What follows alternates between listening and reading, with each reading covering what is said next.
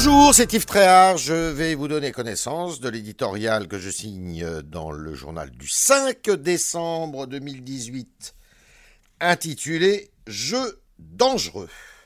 Il fallait s'y attendre aux yeux d'une majorité de gilets jaunes. C'est trop peu et trop tard. En ne désamorçant pas assez tôt la colère venue du fond des provinces françaises contre l'augmentation de la taxe écologique sur les carburants, le pouvoir exécutif s'est exposé à un risque, celui de la surenchère. L'annonce ce mardi d'une suspension des mesures fiscales contestées ne semble pas en mesure d'éteindre la fronde qui se répand comme une tache d'huile. C'est à présent toute la politique d'Emmanuel Macron qui est rejetée dans les discours entendus ici et là, de la suppression d'une partie de l'ISF à la réforme du baccalauréat, des lycées sont occupés, en passant par celle des prix agricoles, la FNSEA appelle à une manifestation nationale.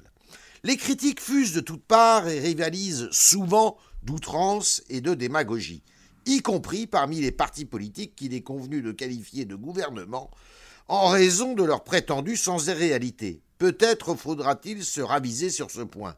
Certes, le président de la République et le gouvernement ont tardé à ouvrir les yeux, mais rien ne saurait justifier que se reproduisent les exactions perpétrées samedi dans plusieurs villes, ni le climat de guerre civile qui régnait sur Paris.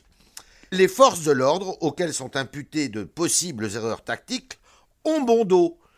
Elles ne sont pas responsables du déchaînement de haine et de violence constaté. Dans la tourmente, on attendrait que les élus de la nation fassent entendre la voix de la raison.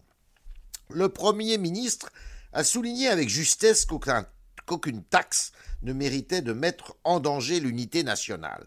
Si on peut reprocher au gouvernement d'avoir gravement sous-estimé le malaise que susciterait sa politique fiscale, véritable plaie française, on ne peut désormais que déplorer l'entêtement de ces gilets jaunes qui s'obstinent à défier le pouvoir.